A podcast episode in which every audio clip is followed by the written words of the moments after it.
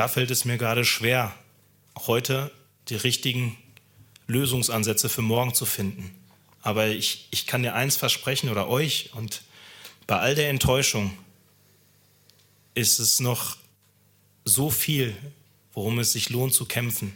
Die Dortmund-Woche ist wieder da und die Dortmund-Woche beginnt mit einem, ja, was soll man sagen, blauen Montag, verkaterten Montag nach diesem Spieltag, der ja so ein bisschen nachwirkt. Das muss man einfach deutlich sagen. Und irgendwie ich war ja in Stuttgart, genau wie du auch. Patrick Berger sind mit dem Zug zusammen hingefahren. Hallo erstmal.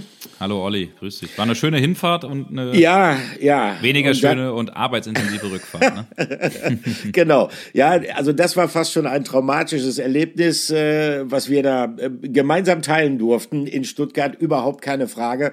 Und äh, ich glaube, das ist ähm, ein, ein Ereignis gewesen, dieses 3 zu 3 vom Borussia Dortmund, was mehr als nur eine gefühlte Niederlage war. Logischerweise war es ein Unentschieden, ähm, aber nur rechnerisch gesehen.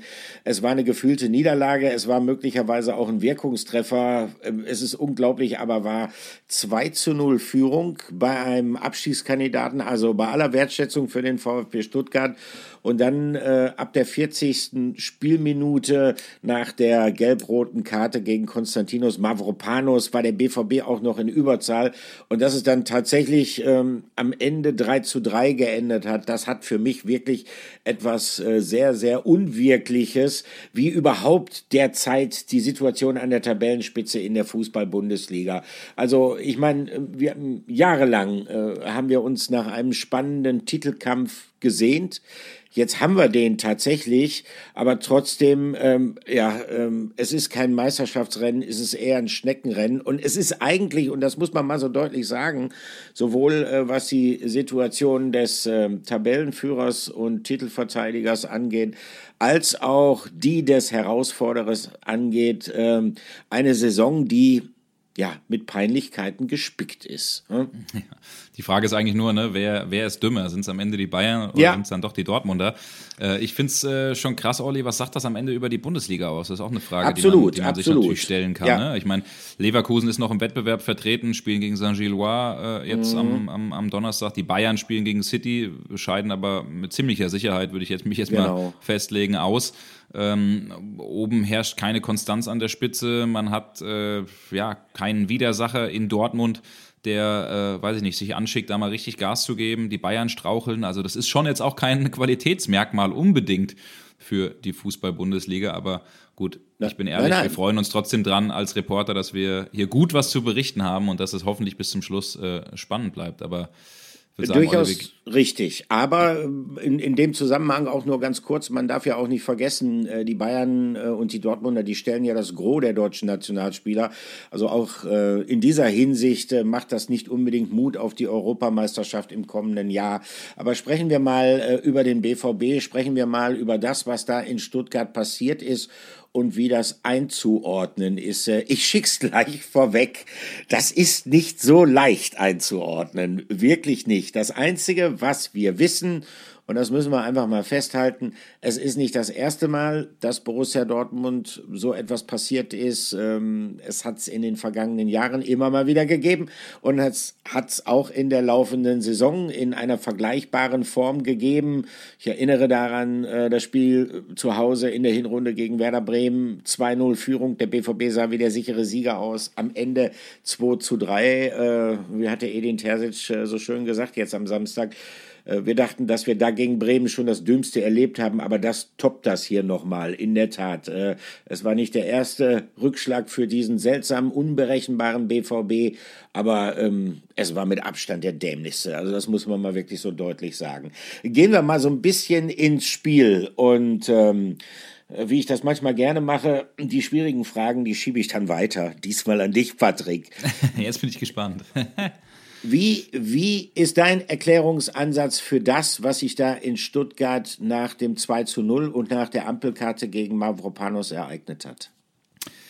Ja, tatsächlich habe ich da auf äh, der, der Rückfahrt äh, lange überlegt, Olli. Wir sind ja zwar zusammen zurückgefahren, aber jeder dann auf, auf, auf seinen Plätzen oder in seinem Abteil, weil wir dann äh, beide ja sehr konzentriert arbeiten ja. mussten. Äh, du für natürlich auch dann die, die, die aktuellen Ausgaben, ich natürlich für, für Sport genau, 1. Genau. Ähm, da ja, wir, wir brauchen Abstand zueinander. Ja, wir brauchen Abstand zueinander. Gell? Wir, wir sind zusammen hin, wir sind im Taxi gefahren, wir haben äh, in Stuttgart am äh, Schlossplatz noch äh, bei so Halbsonnenschein äh, ein Käffchen getrunken. Es ja. war eigentlich eine ganz nette Reise. Ne? Ich muss ja, sagen, das, das Spiel war trotzdem auch jetzt aus neutraler Sicht nett, mit äh, allen, was dazugehört, mit irren Wendungen, äh, mit einer unglaublichen Stimmung, aber natürlich äh, zum Leidtragen des äh, BVB. Aber du hast mich gefragt, wie oder was für einen Erklärungsansatz ja. ich habe.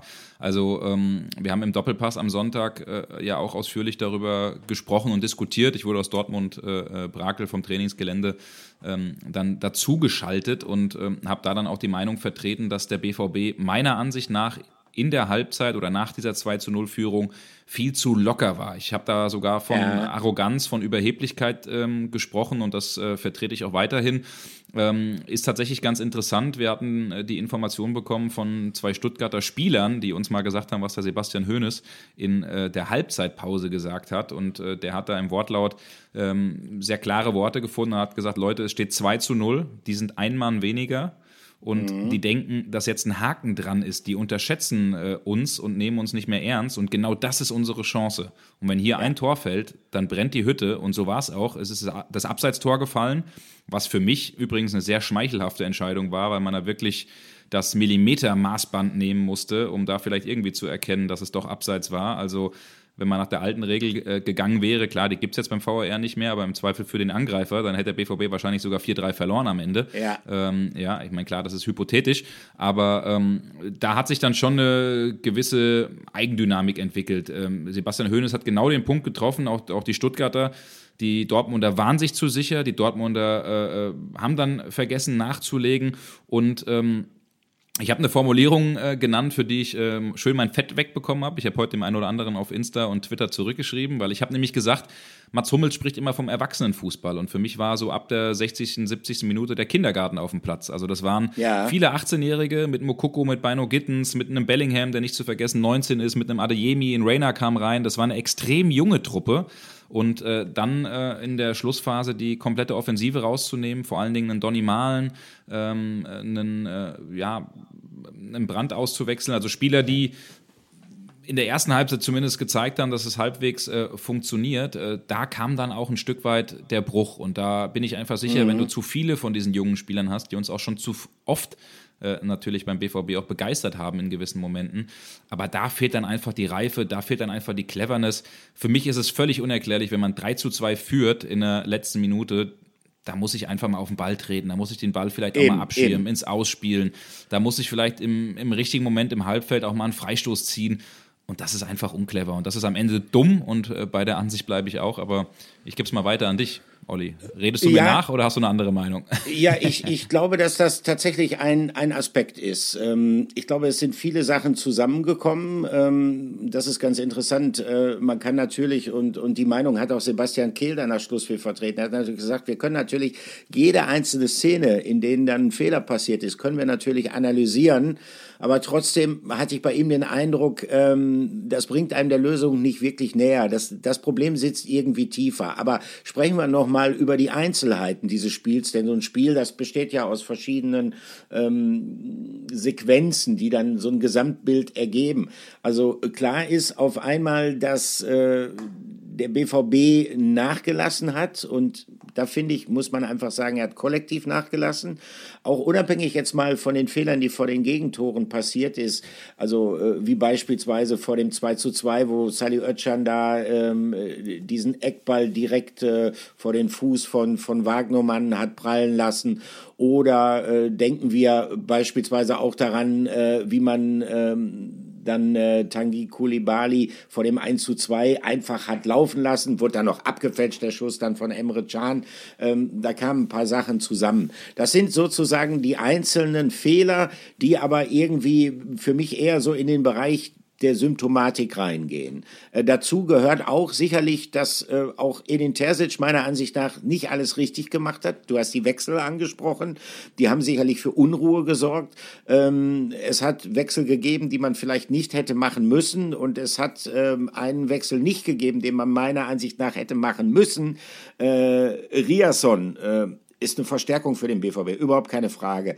Ähm, kam überhaupt nicht zurecht auf der Rechtsverteidigerposition, äh, speziell nachdem dann ähm, der schnelle Tanguy Koulibaly eingewechselt worden ist.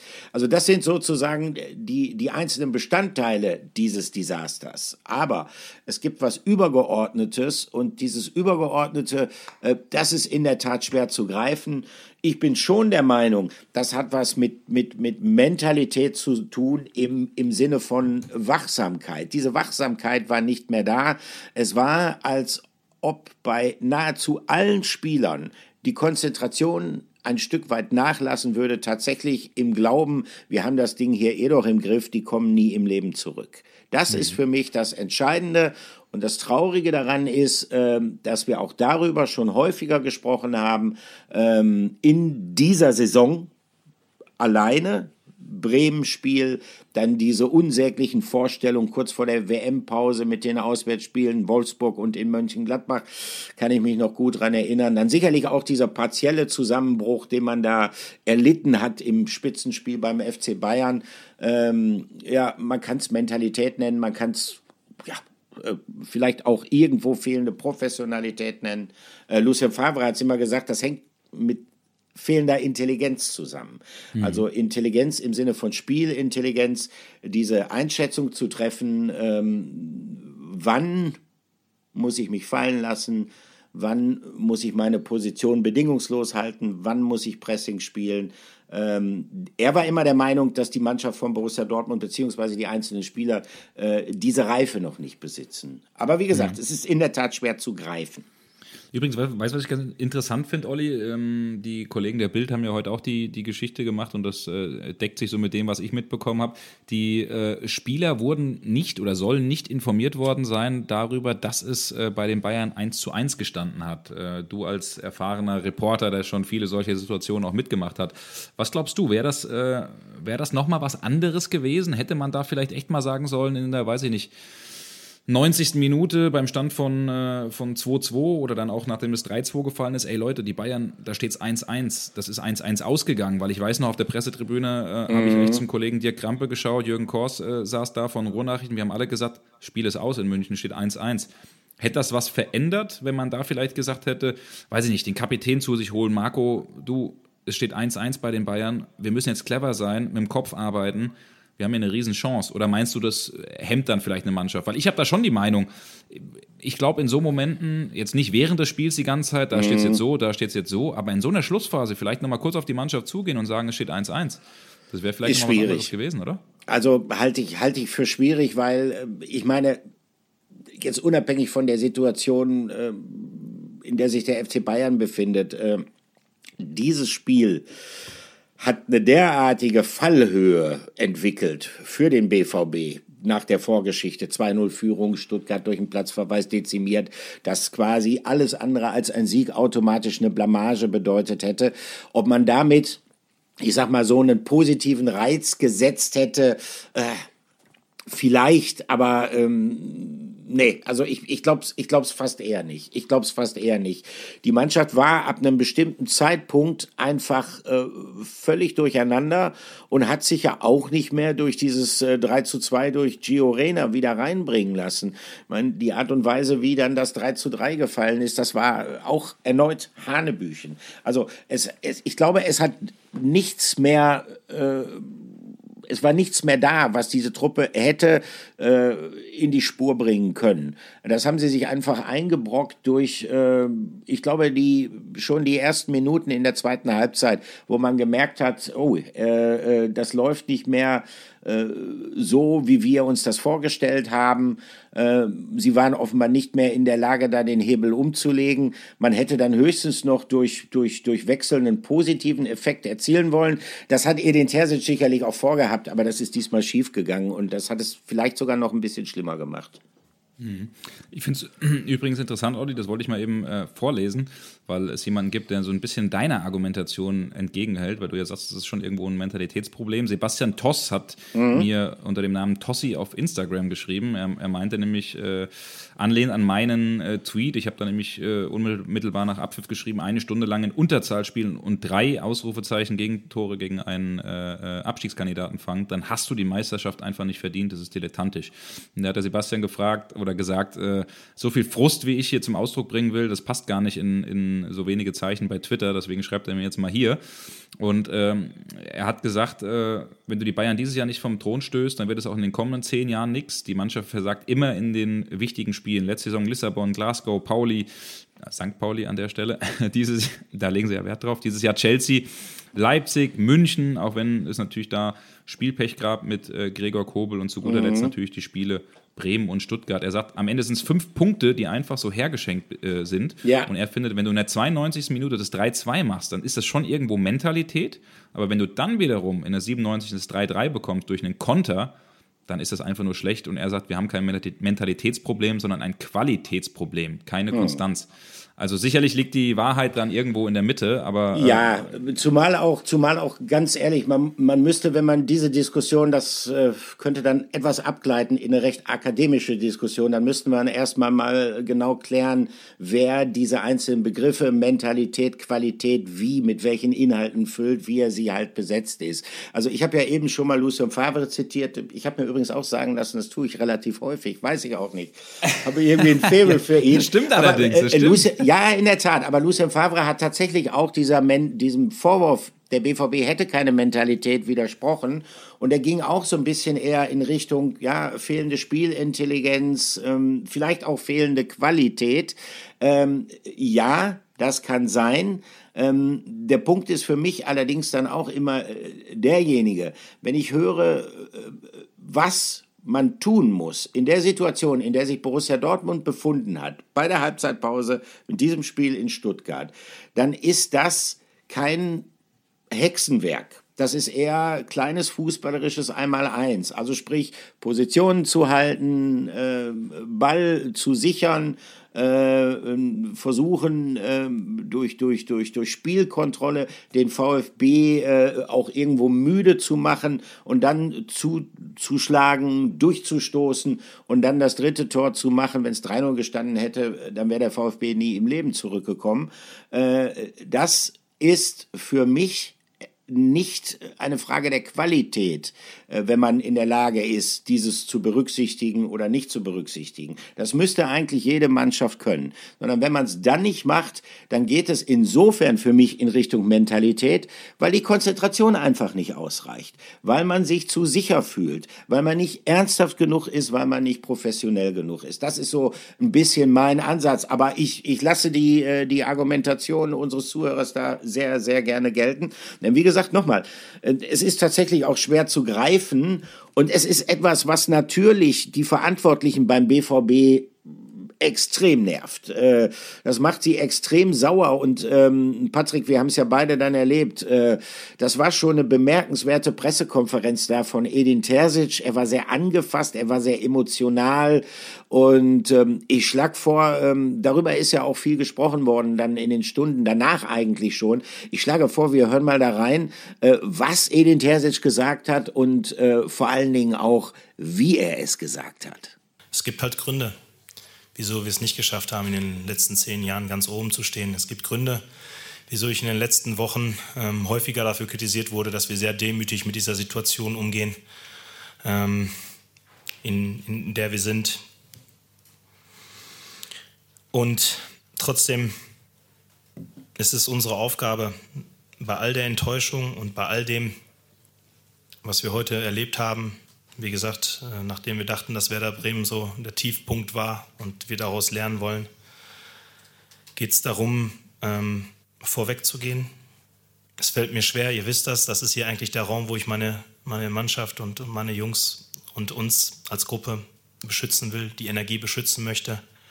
Aber es fällt mir halt schwer, weil es einfach ja, so unnötig, so, so dumm ist, wenn man sieht, was wir seit dem 1.7. investiert haben in der Vorbereitung, welche Probleme wir in der Hinrunde bewältigt haben, durch Erkrankung, durch Verletzung, dann sind wir abgerutscht auf Platz 6, haben uns zweieinhalb Monate alles um die Ohren werfen lassen, sind mit ganz viel Fleiß und ganz viel Wut in die Vorbereitung im Januar gestartet, haben uns dann in diese Ausgangssituation gebracht, in der wir jetzt gerade stecken.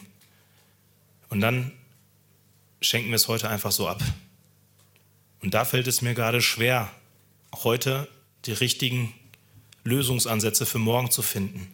Aber ich, ich kann dir eins versprechen oder euch und bei all der Enttäuschung ist es noch so viel, worum es sich lohnt zu kämpfen. Und es sind weiterhin zwei Punkte.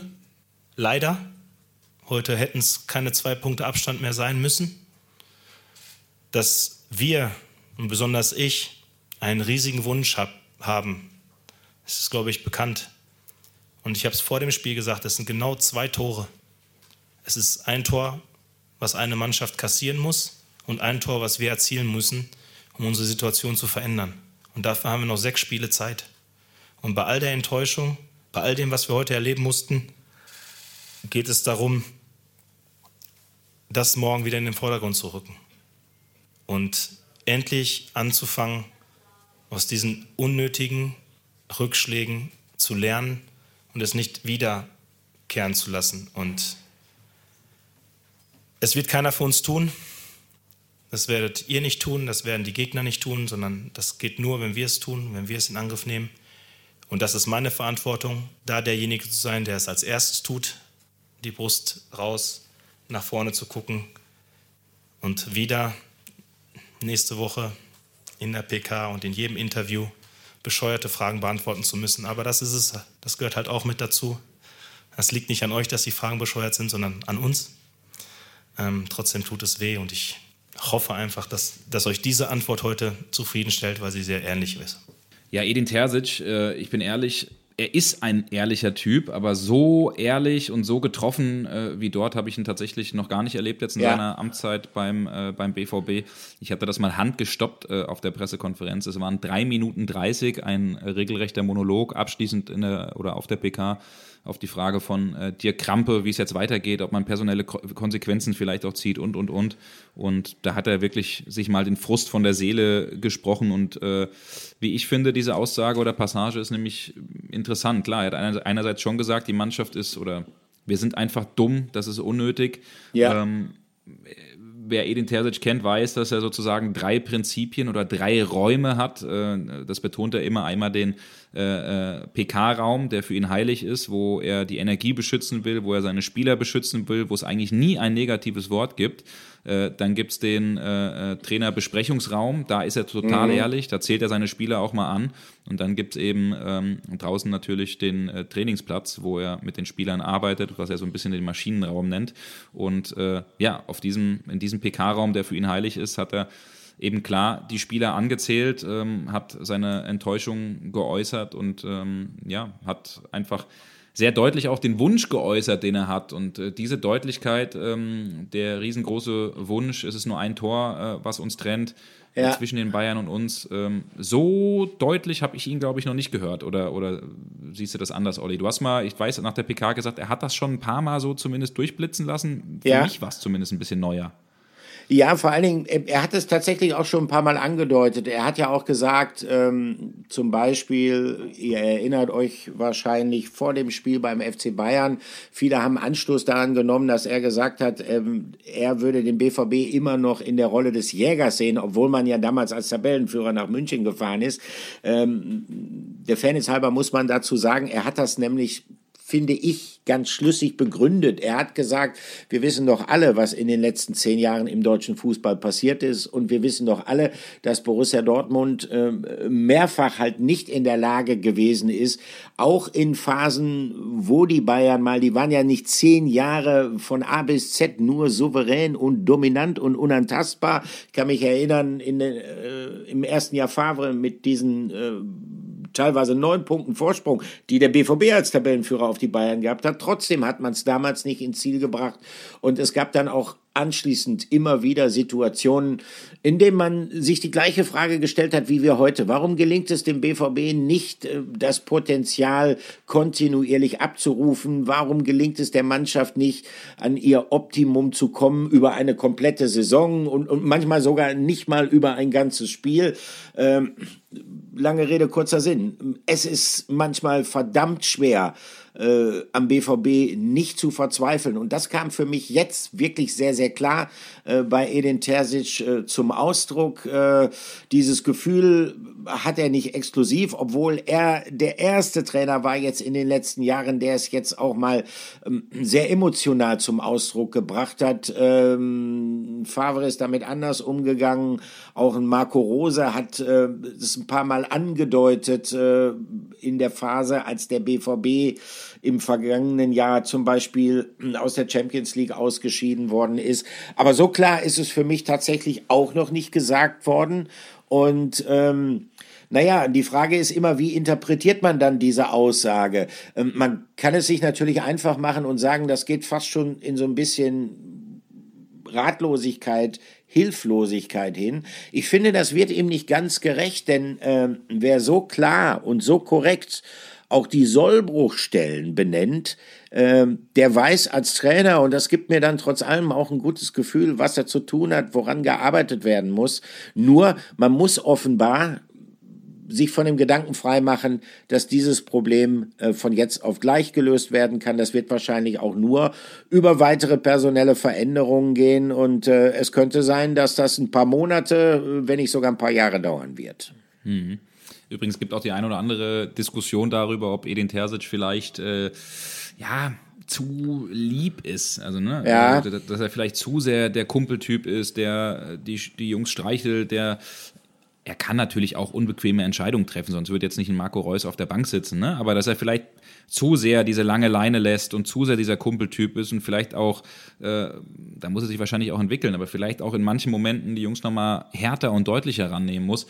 Äh, sicherlich auch eine, äh, eine Geschichte, wo, ja, wo vielleicht ein bisschen Wahrheit drin steckt, äh, Olli. Absolut. Was ich auf jeden er ist, Fall. Er ist brutal ehrlich gewesen. Ja? Brutal Bitte? ehrlich gewesen. Brutal hm. ehrlich. Ähm, hm. Er hat sein Innerstes äh, nach außen gekehrt. Äh, das machen nicht viele Trainer, das machen Trainer der älteren Generation erst recht nicht. Also keine Ahnung, Leute wie äh, einen Felix Magath oder einen Hüb Stevens oder kann man auch weitere jetzt nennen, äh, die hätten die Mannschaft äh, kurz und kalt vernichtet. Hm, und die hätten ja. aber niemals erkennen lassen, dass sie selber unter dieser Situation leiden. Aber äh, ich finde auch, äh, die Zeiten haben sich geändert und äh, die Zeiten der schwarzen Pädagogik äh, sind auch irgendwann mal vorbei. Hm, ja, auf jeden Fall. Kommen wir zu einem, äh, zu einem Spieler, der leider Gottes sehr im Mittelpunkt stand bei dem 3 zu 3, beim entscheidenden Treffer, ja. der im Endeffekt quasi dann dazu geführt hat, dass alle sich so gefühlt haben, als wären sie als äh, Verlierer vom Platz gegangen. Sumaya Kulibali, sein mhm. Debüt gefeiert in jungen Jahren bei Borussia Dortmund, natürlich äh, der Tatsache geschuldet, dass äh, Nico Schlotterbeck und ähm, Niklas Süle für das Spiel gefehlt haben. Ähm, ein sehr junger Spieler, Kulibali, der ähm, ja beim BVB lange gebraucht hat, bis er eben dieses Debüt äh, gefeiert hat. 19 Jahre alt aus Frankreich, kam ja damals von äh, Paris, war dann eine Weile ähm, verletzt, musste sich wieder rankämpfen, hat viele Spiele und Erfahrungen dann auch über die äh, U23 in der dritten Liga ge äh, gesammelt und man muss so deutlich sein, in dem Spiel hat er jetzt nicht unbedingt gezeigt, äh, dass er äh, die Erstliga Tauglichkeit ähm, hat. Er hat für mich in der einen oder anderen Situation ähm, ja nicht den souveränsten Eindruck gemacht, ist äh, ein bisschen geschwommen und dann eben bei dem entscheidenden 3 zu 3 ein Luftloch geschlagen, über den Ball getreten. Natürlich haben ihn sofort alle äh, in Schutz genommen. Ich meine, es ist ja auch krass, einen 19-Jährigen da jetzt vielleicht die Schuld zu geben. Ähm, Edin Terzic hat gesagt, natürlich hätten wir uns das gewünscht, dass er den Ball einfach äh, mit dem anderen Fuß sofort wegschlägt, äh, ins Klar. Ausschlägt oder sonst wohin. Hat er am Ende nicht gemacht, sah am Ende total blöd aus, ähm, was viel blöder ist und äh, um vielleicht ganz deutlich zu sein, was schlichtweg abscheulich ist und einfach nur äh, ganz billig und schäbig und schlimm sind die rassistischen äh, Anfeindungen, die er bekommen hat im Netz, äh, Affensymbole, äh, Leute, die ihn wirklich aufs Übelste beschimpft hat, das, da will ich gar nicht drauf eingehen, aber das ist sowas von daneben und sowas von bescheuert. Das ist ein Spieler von Borussia Dortmund und wenn man für dem Verein die Daumen drückt, dann ist es völlig egal, ob das ein Spieler ist, der äh, Franzose ist, der Chinese ist, der Perser ist, der Deutscher ist, der Weiß ist, der Schwarz ist. Also da irgendwie äh, werde ich nie verstehen, werde ich nie verstehen, wie man, wie man sowas machen kann. Ähm, das ist einfach ein großer Kampf, den man, der noch lange nicht fertig ist, den man wahrscheinlich auch in den nächsten Jahrzehnten leider noch äh, kämpfen muss, der, der Kampf gegen Rassismus.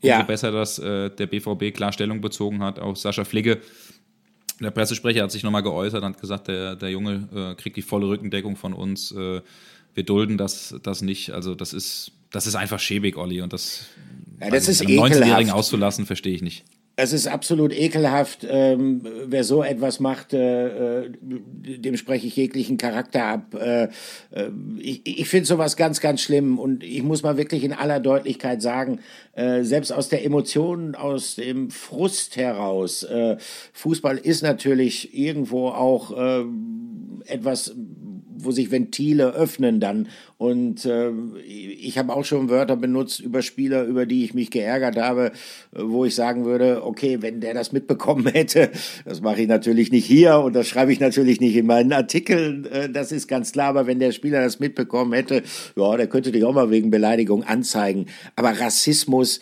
ist das aller, allerletzte. Und das müssen wir an dieser Stelle wirklich nochmal deutlich sagen. Und ich finde es in diesem Fall, finde ich es fast, ist es, es ist ohnehin schlimm, aber in diesem Fall ist es fast noch schlimmer. Ich meine, da gibt ein junger Spieler sein Debüt. Er kommt rein und äh, muss dann da seinen Mann stehen, ist nervös, hat sich viel vorgenommen, muss dann seinen Mann stehen in einer Mannschaft, die so langsam aber sicher von Minute zu Minute, zumindest was das Defensivverhalten äh, angeht, immer fahrlässiger wird äh, und dann passiert ihm da so ein Fehler. Jetzt noch mal tatsächlich auf sein, logischerweise war es ein Fehler, war es ein Bock, keine Frage. Aber darauf zurückzukommen, wie konnte es denn erst überhaupt zu dieser Situation kommen? Was war denn mit anderen, mit erfahrenen Spielern? Warum hat ein Rafa Guerrero seine Linksverteidigerposition nicht gehalten? Warum stand man häufig, sogar obwohl man in Überzahl war, äh, in, in, in, in 1 gegen 1 Duellen im eigenen Strafraum? Also das jetzt an ihm auch inhaltlich festzumachen, das geht am Thema aber mal so richtig, richtig fett vorbei. Mhm, ja, aber volle Kanne. Ähm, habe ich mit, mit Jochen Seitz, ich weiß nicht, ob den, der eine oder andere noch kennt, der ist aktuell Trainer bei Viktoria Aschaffenburg, der hat früher ja mal lange beim, beim VfB gespielt, äh, war auch im Fanradio vom VfB Stuttgart und nach dem Spiel hat der vor allen Dingen kritisiert, wie, als wir uns mal so unterhalten haben im PK-Raum, sag mal, wie kann es eigentlich sein, dass der BVB in so einer Phase im 16er eine Mannverteidigung macht, anstatt irgendwie ja. in den Raum zu gehen? Ähm, also wirklich dilettantisch mit fünf Mann da hinten, glaube ich, gegen drei phasenweise. Ähm, sinnbildlich dafür, ich glaube, Sali Oetschan hebt sogar noch den Reklamierarm la Manuel Neuer, anstatt irgendwie bis zum Schluss konzentriert zu sein und die Situation zu bereinigen. Also da sind so viele Fehler vorher passiert, ja. äh, wo man Kulibali, klar, sieht es am Ende dumm aus, aber wo man sagen muss, wo war denn auch Marco Reus? Das ist nämlich auch ein Punkt. Und jetzt mhm. kommen wir mhm. nämlich zu einem Thema, äh, das wir noch mal ein bisschen diskutieren wollen. Marco Reus ist nämlich reingekommen in, ich glaube, es war ungefähr nach einer Stunde, 60., 65., ich habe jetzt gerade gar nicht im Kopf müsste eigentlich äh, Saft im Tank haben, müsste fit sein ähm, und trabt dem Ballführenden eigentlich einfach nur nebenher oder hinterher ja. im äh, Strafraum. Und diese Szene von einem Kapitän von Borussia Dortmund, der die Meisterschaft gewinnen will, der einen neuen Vertrag unterschreiben will, das hat natürlich dazu geführt, Olli, und da wären wir beim Thema, dass äh, ganz, ganz viele Fans äh, regelrecht wütend waren äh, in den sozialen Medien, auch äh, bei Sport 1, die sich einfach klar und deutlich zu der Geschichte geäußert haben. Und wir wollen jetzt mal unter dem Arbeitstitel Fanwut auf Marco Reus, ist das denn berechtigt? Ein bisschen diskutieren, Olli. Und ich würde sagen, wir ähm, hören doch einfach mal rein. Wir haben im letzten Podcast ja generell die Frage gestellt, Ausgangslage ist klar, Marco Reus und äh, der BVB, beide Parteien wollen verlängern. Ähm, man hat sich angenähert, ähm, es ist auf der Zielgeraden, auch wenn es jetzt wiederum äh, neue Worte von Dirk Hebel gab, den, dem Berater von Marco Reus, äh, der nochmal klar gemacht hat, wir sind noch nicht bei einer Einigung, äh, äh, das dauert alles noch. Ähm, die Tendenz geht klar dahin, aber wir haben ja mal die Leute gefragt, wie findet ihr das? Soll man mit Marco Reus verlängern? Wie findet ihr das, dass der Verein das grundsätzlich machen will? Und ähm, wir hören uns dazu mal ein paar Fanmeinungen an und ähm, würden dann hinterher mal darüber diskutieren. Also feuerfrei hier. Einige Fans, die aktuell über Marco Reus sprechen und da ist viel Unterschiedliches dabei. Ja, hallo, ähm, Olli, hi Patrick, ich grüße euch. Ach ja, das war natürlich ein äh, Schlag ins Gesicht am Wochenende, muss man ganz ehrlich sagen.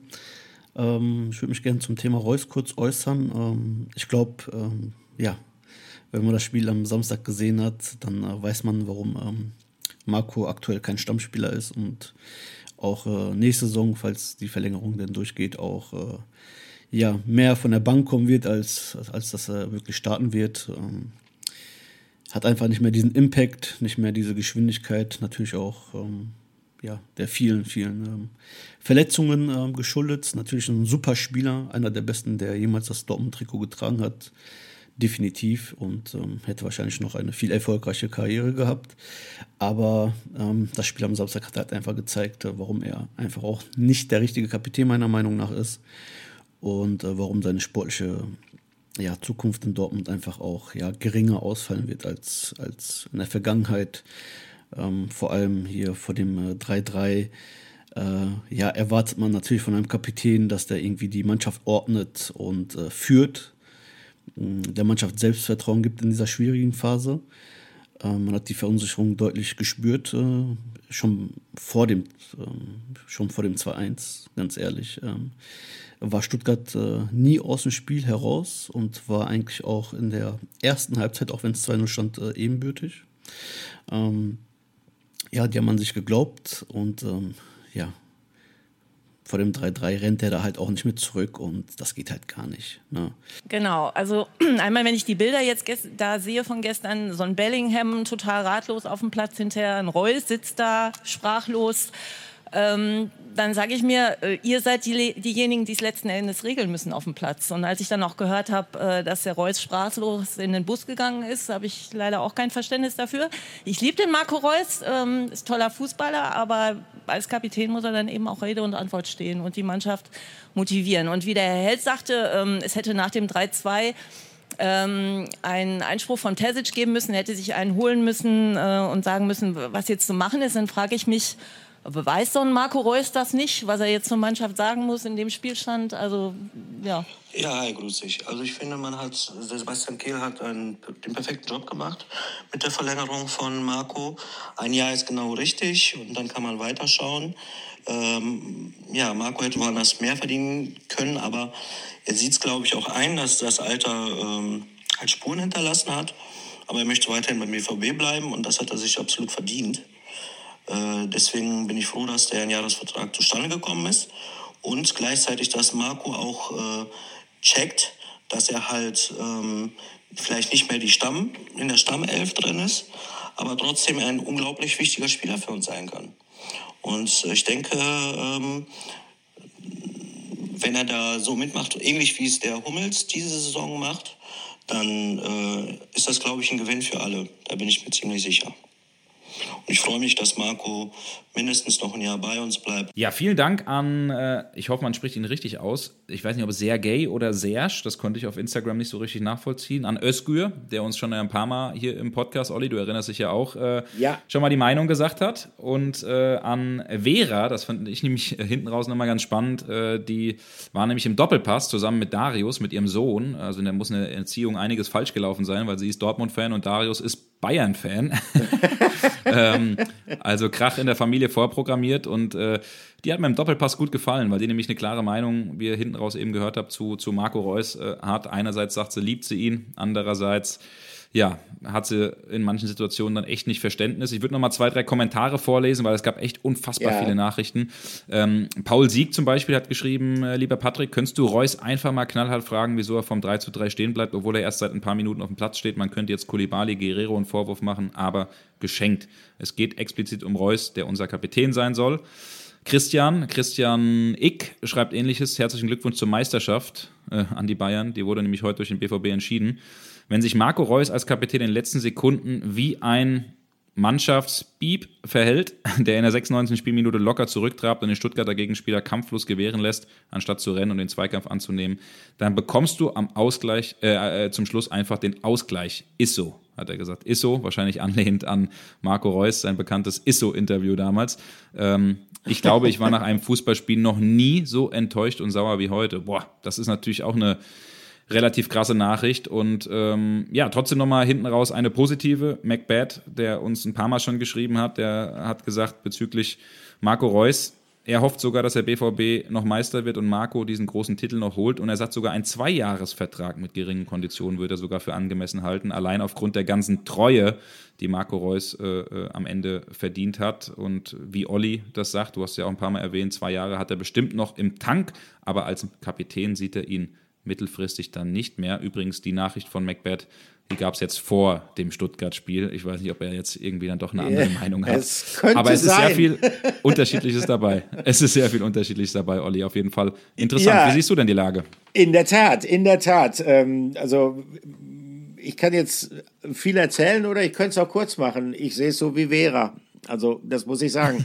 Das war äh, genau die Einschätzung, die ich teile.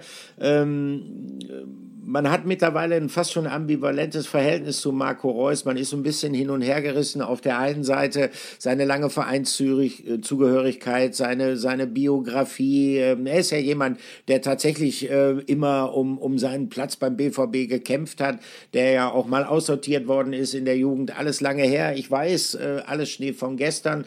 Aber ähm, auch, auch das ist natürlich etwas, was ihn ausmacht. Und dann natürlich auch immer wieder ähm, diese Tragik, die ihn umgibt, aufgrund der schweren Verletzungen, die ihn sicherlich davon abgehalten hat, äh, auch, auch ähm, ja, weitere große Titel ähm, zu gewinnen, Weltmeisterschaft 2014 beispielsweise, sei nur einmal am Rande erinnert. Aber die Situation ist jetzt so, äh, wie sie ist. Marco Reus ist knapp 34.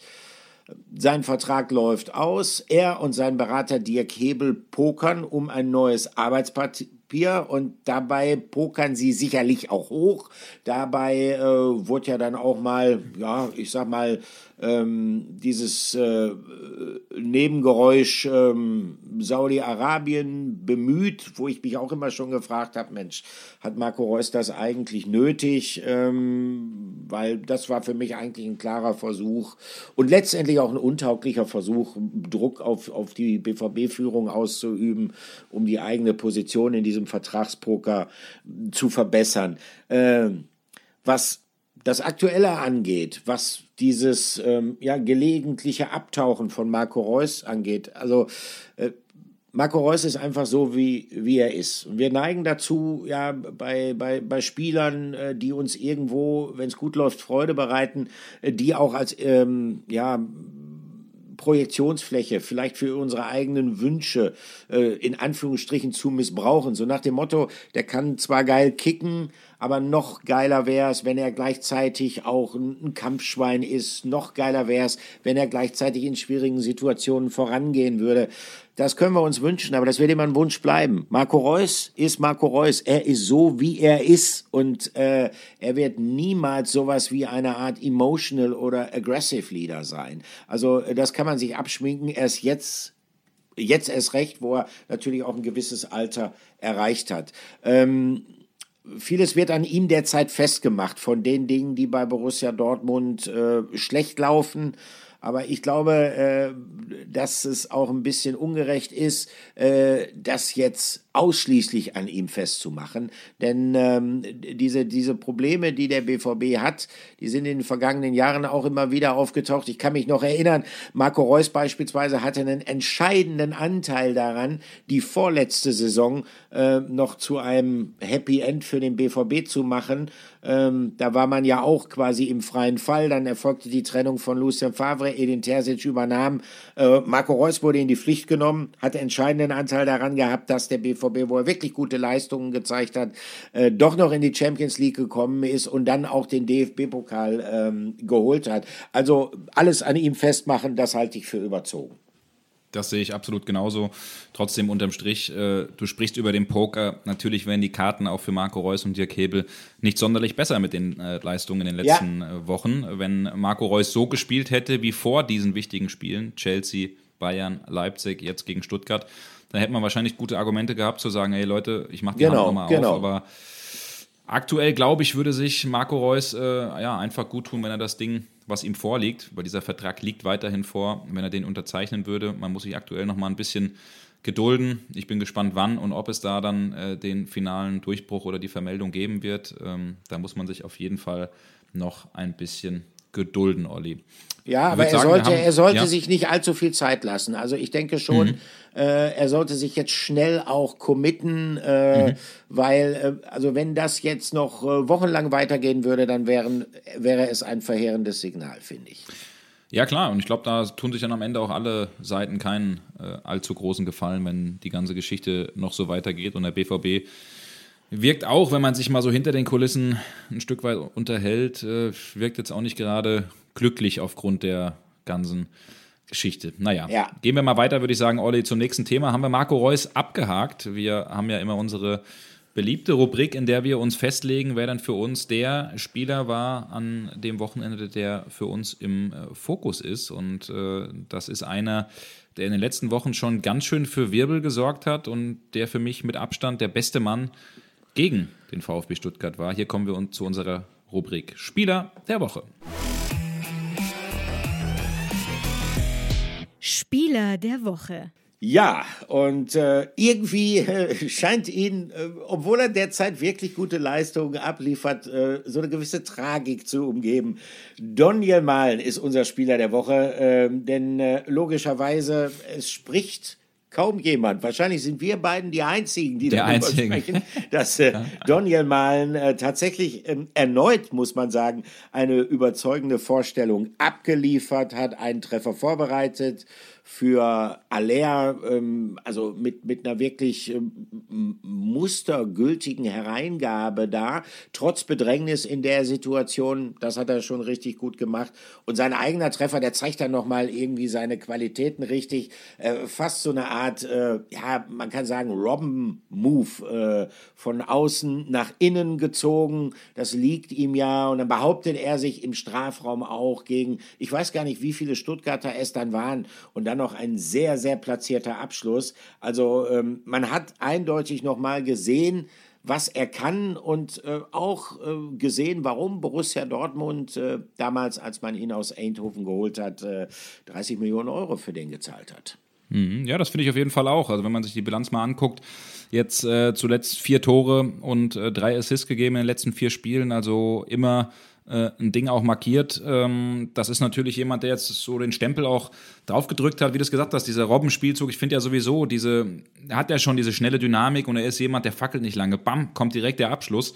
Äh, und ähm, jetzt sieht man auch so ein bisschen, was der BVB in ihm gesehen hat. Natürlich muss er das die nächsten äh, Wochen und Monate auch im besten Fall bestätigen. Das ist natürlich klar, Donny Malen. Was ich vielleicht interessant finde, Olli, ähm, weil das ist auch eine Frage, die wir von einem Fan gestellt bekommen haben, von Dirk Platz. Der hat nämlich gesagt, hier, ich habe mal eine Bitte, stell mal bei der nächsten PK die Frage, warum Malen regelmäßig nach spätestens 70 Minuten vom Platz muss. Er hat seitdem in Dortmund noch kein Spiel über 90 Minuten gemacht, das gleiche auch in der Nationalelf.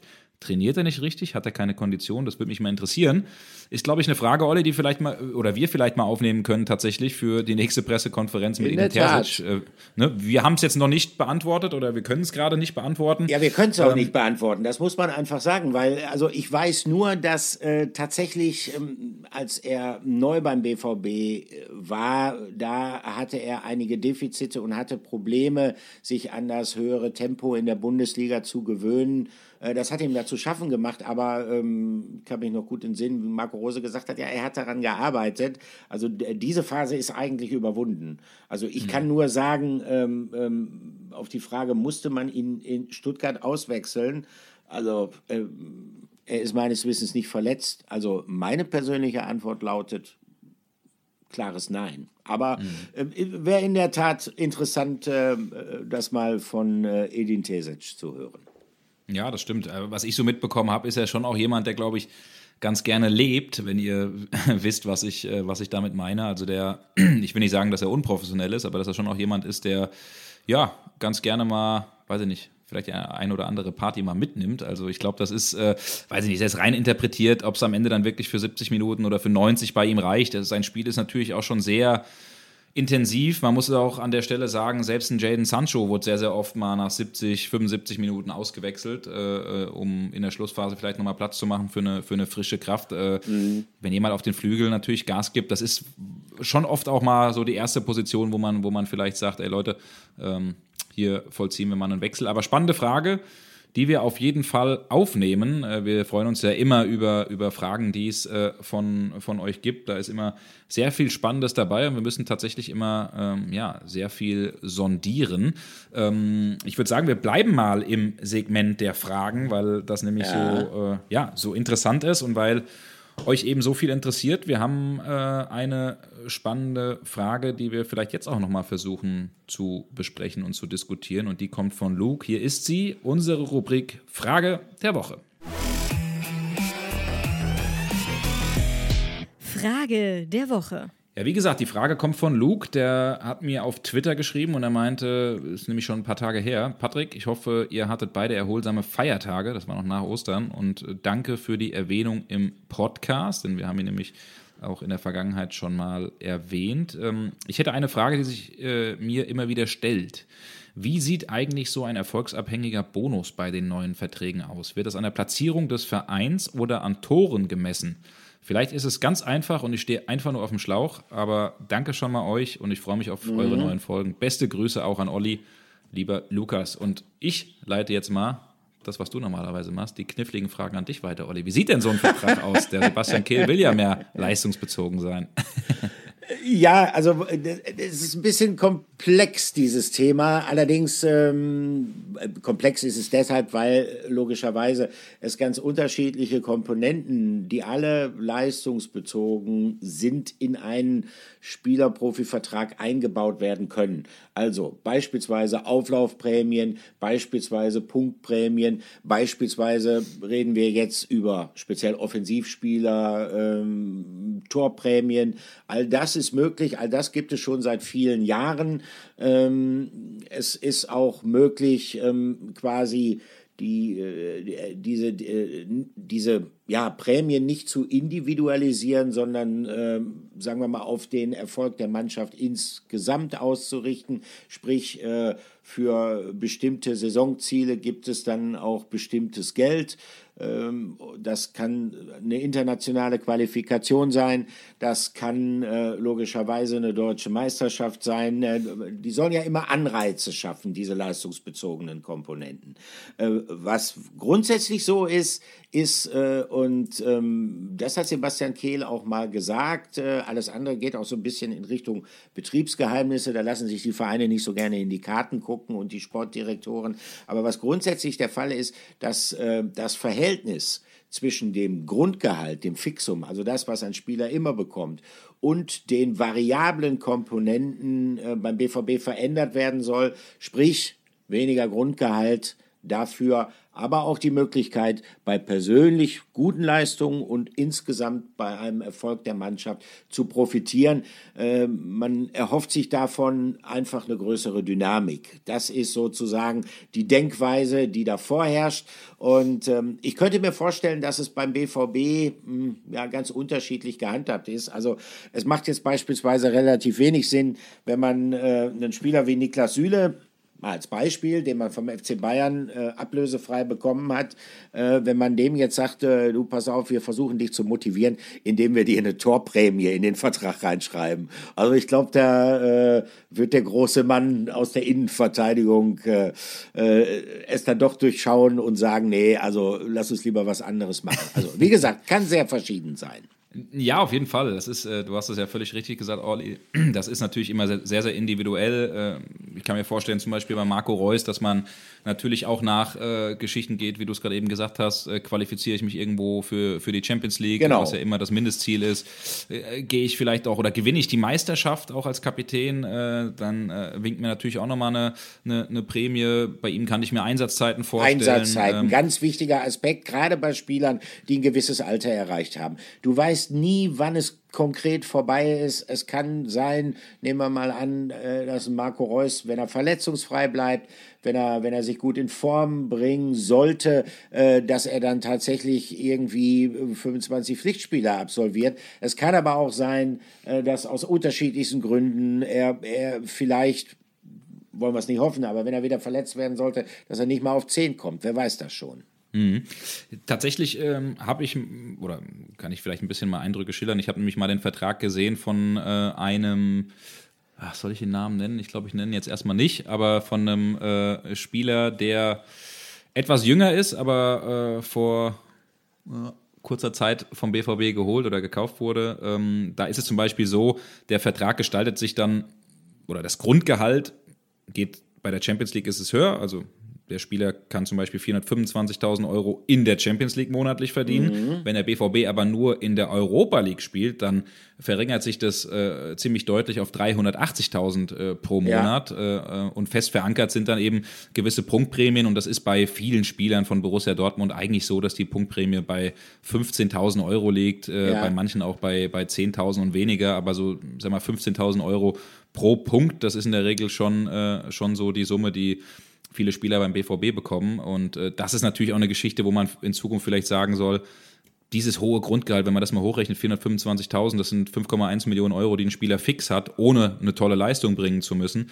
Ja, ja. und dann äh, eben auch die Punktprämie 45.000, das muss man sich mal überlegen. Das ist das, was wahrscheinlich viele, die hier den Podcast hören, wahrscheinlich als, oder einige auch als Jahresgehalt haben. Das ist schon äh, ein absoluter Wahnsinn. Absolut. Da muss man sich immer wieder kneifen, Olli, äh, in was für einer Bubble wir uns da eigentlich, äh, eigentlich bewegen. Das ist schon verrückt.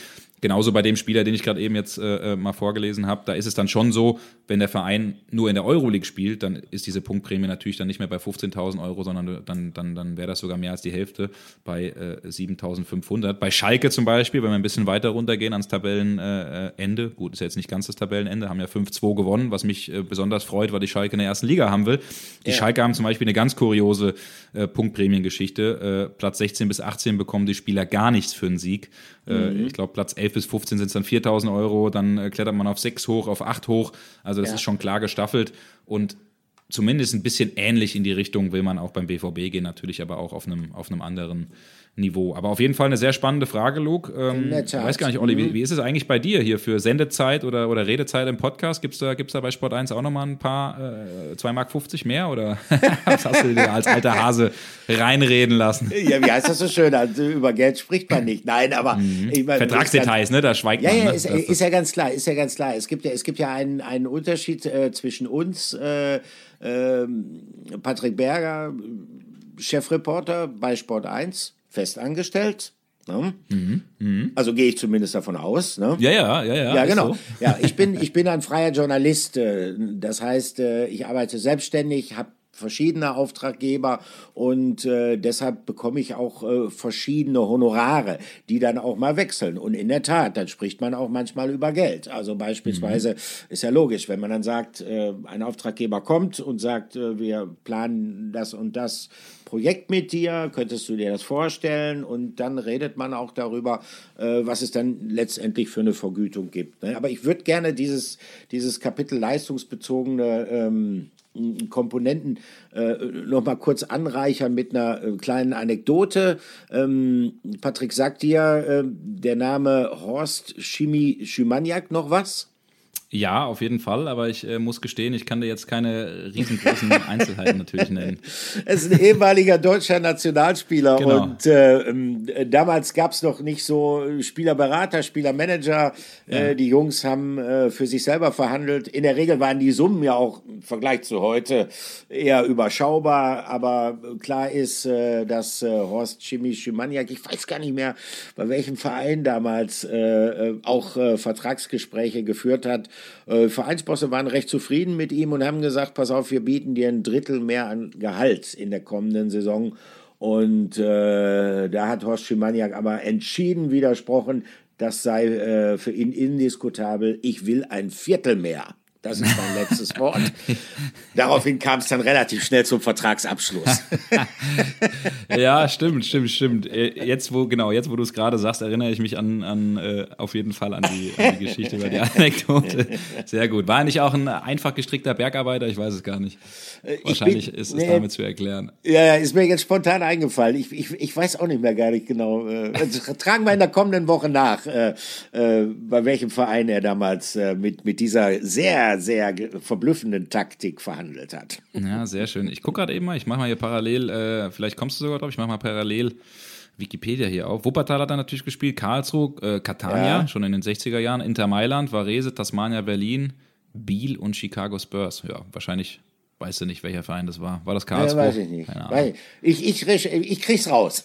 Recherchier das mal, recherchier das mal. Auf jeden Fall ein spannender Ausflug und äh, Olli, ich würde sagen, eine, eine, coole Überleitung, weil ich mich gerade schon gefragt habe, äh? ist, das schon dein, ist das schon dein Flashback, den du uns hier gerade erzählst? Äh, nee, nee, nee, nee, nee. ist er nicht. Dann überlasse ich dir mal die Bühne, hä? ja, klar. Also ich habe gedacht, pass auf, nach, nach diesem Wochenende, der für die BVB-Fans, äh, also das für die BVB-Fans ja echt traumatisch verlaufen ist, äh, habe ich gesagt, äh, machen wir ein bisschen Mut hinten heraus, ähm, denn äh, ja, es gab auch mal Zeiten, da wurde dem BVB auch mal ein Mentalitätsproblem nachgesagt. Und äh, am Ende der Saison haben sie dann aber trotzdem Mentalität bewiesen, die Dortmunder Borussen. Hier kommt unser Flashback der Woche. Flashback der Woche. Also, kleine Zeitreise und äh, wir steigen aus im Sommer 1994 und äh, da weiß der eine oder andere schon sicherlich, worauf ich hinaus will. Die Saison 1994, 95, die war für den BVB ähm, mit einem Happy End gekrönt am Ende. Es war ein sehr emotionaler Titelgewinn, die erste Meisterschaft für Borussia Dortmund seit langer, langer Zeit. Es war die erste Meisterschaft, die der BVB überhaupt in der Fußball-Bundesliga einfahren konnte. Und ähm, ja, man startete eigentlich schon, Trainer damals Ottmar Hitzfeld, ähm, relativ zuversichtlich in die Saison. Die Mannschaft hatte sich gut entwickelt, die Mannschaft hatte sich auch durch Transfers relativ gut verstärkt und äh, man marschierte eigentlich vom Startschuss weg, eroberte relativ schnell die Tabellenführung, gab die dann irgendwann mal ab, aber auch nur für, ich meine, zwei, drei Spieltage. Und dann folgte eigentlich eine Phase, wo in Dortmund schon ja, alles für die Meisterfeier äh, geplant wurde, denn vom 8. Vom 8. bis zum 28. Spieltag war der BVB Tabellenführer und äh, dann musste man ähm, beim ärgsten Konkurrenten antreten, beim SV Werder Bremen. Die Bayern spielten eine schwierige Saison. Äh, damals war der Maestro Giovanni Trapattoni an der Säbener Straße. Es lief nicht so richtig. Wie gesagt, äh, es war klar, es konnte nur zwei deutsche Meister geben in dieser Spielzeit. Entweder der BVB, der dann irgendwann der hohe Favorit war. Klar, wenn man äh, über 20 Spieltage am Stück Tabellenführer gewesen ist. Oder eben Werder Bremen. Man trat dann in Bremen an und äh, wurde kalt erwischt. Man unterlag mit 1 zu 3. Und ich kann mich noch gut erinnern, dass damals auch diese Mentalitätsfrage gestellt worden ist. Wie ist sowas zu erklären? Eine Mannschaft, äh, die eigentlich eine Top-Saison spielt und dann ausgerechnet, wenn es drauf ankommt, dann versagt sie.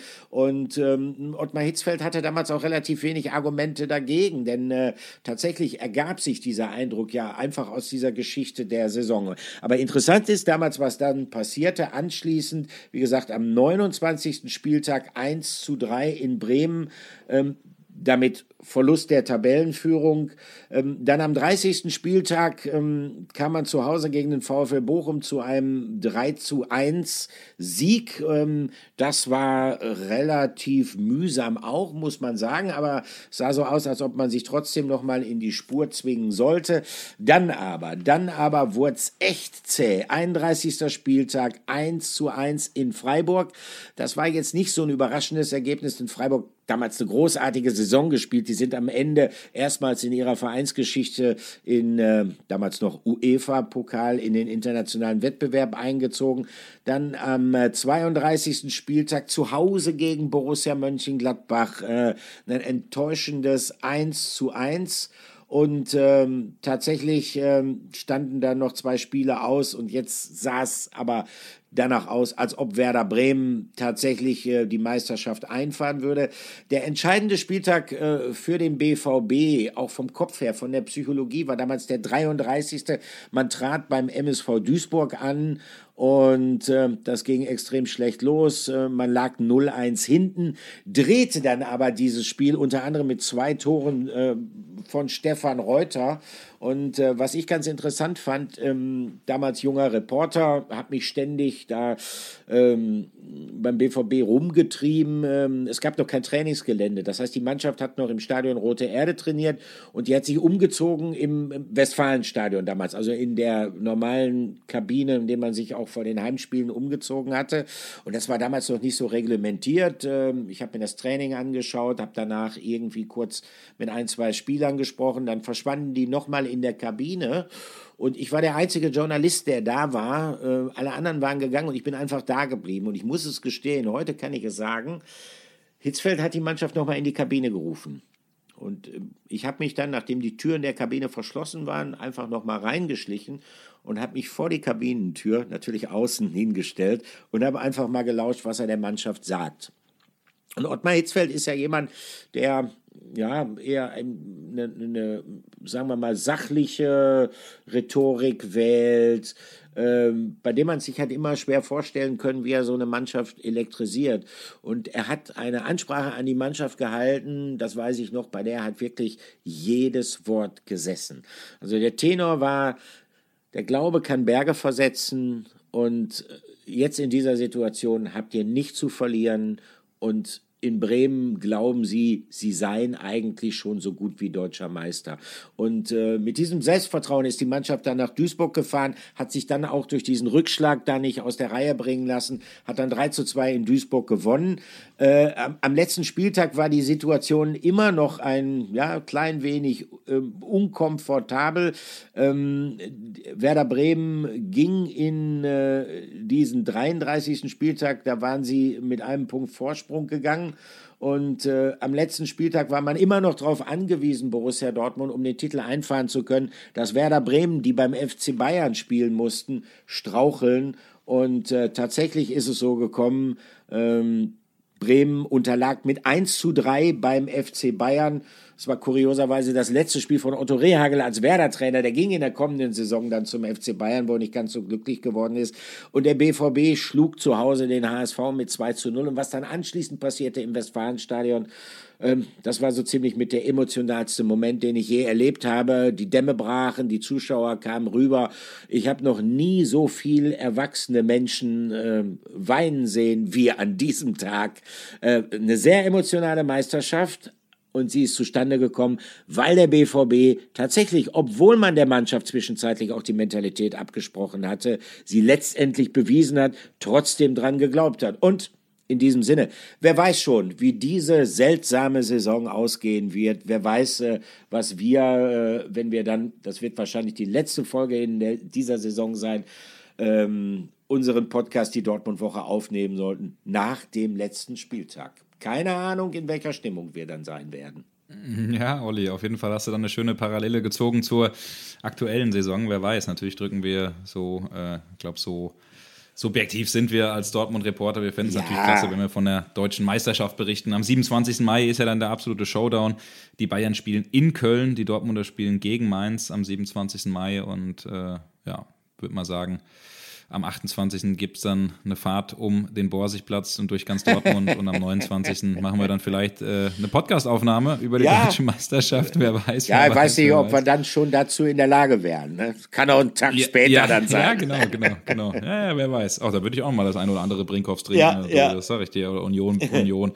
Naja, auf jeden Fall, äh, Olli, ich glaube, also das ist ja das Verrückte. Ich glaube schon, dass die Bayern nochmal hier und da straucheln werden. Also die spielen auch eben, gegen Leipzig, eben. die sind nicht konstant genug. Also der BVB muss halt wirklich auf sich gucken und diese Spiele gewinnen. Ähm, ja, aber ich sage jetzt aber trotzdem auch wahrscheinlich, egal wer deutscher Meister wird, es wäre wahrscheinlich der, ich will nicht sagen der unverdienste Meister aller Zeiten, das nicht, aber es wäre zumindest, glaube ich, eine Meisterschaft, die am Ende schmeicheln würde. Aber ist auch völlig egal, wer das Ding am Ende holt, der hat es auch völlig zurecht und äh, ich bin sehr gespannt, was die Saison jetzt noch so für uns über hat.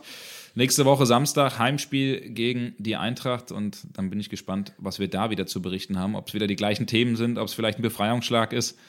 Das steht in den Sternen, das weiß der BVB natürlich nicht. Man wird jetzt ja. natürlich sehr, sehr konzentriert an dieser ganzen Geschichte arbeiten. Sebastian Kehl, Edin Terzic, alle Spieler waren unfassbar sauer nach diesem Ausgang am Wochenende und ich glaube mit der nötigen Wut im Bauch, die dann vielleicht auch irgendwann verfliegt und wieder in Konzentration übergeht, wird der BVB hoffentlich gut durch die Woche kommen. Genauso hoffe ich wie ihr, wie du, Olli. Hat mir wieder großen Spaß gemacht mit unserer Ausgabe. 64 schon, mein lieber Mann. Ja, äh, ja, ja. Verfliegt die Zeit, aber es macht großen Spaß immer wieder mit dir, Olli. Finde ich auch, äh, finde ich auch. Freue mich, wenn wir uns am Samstag im Stadion sehen. Das werden wir, das werden wir. Und ich bin, ja, wie gesagt, bin sehr, sehr gespannt, worüber wir dann in einer Woche reden werden. Es ist eine unglaubliche Wundertüte diese Saison und äh, das Schöne ist, äh, das hält uns richtig auf Trab. so ist es. Also euch allen eine gute Woche, kommt gut durch und viel Spaß mit dem Podcast. Ciao, ciao. Ciao, bis dann.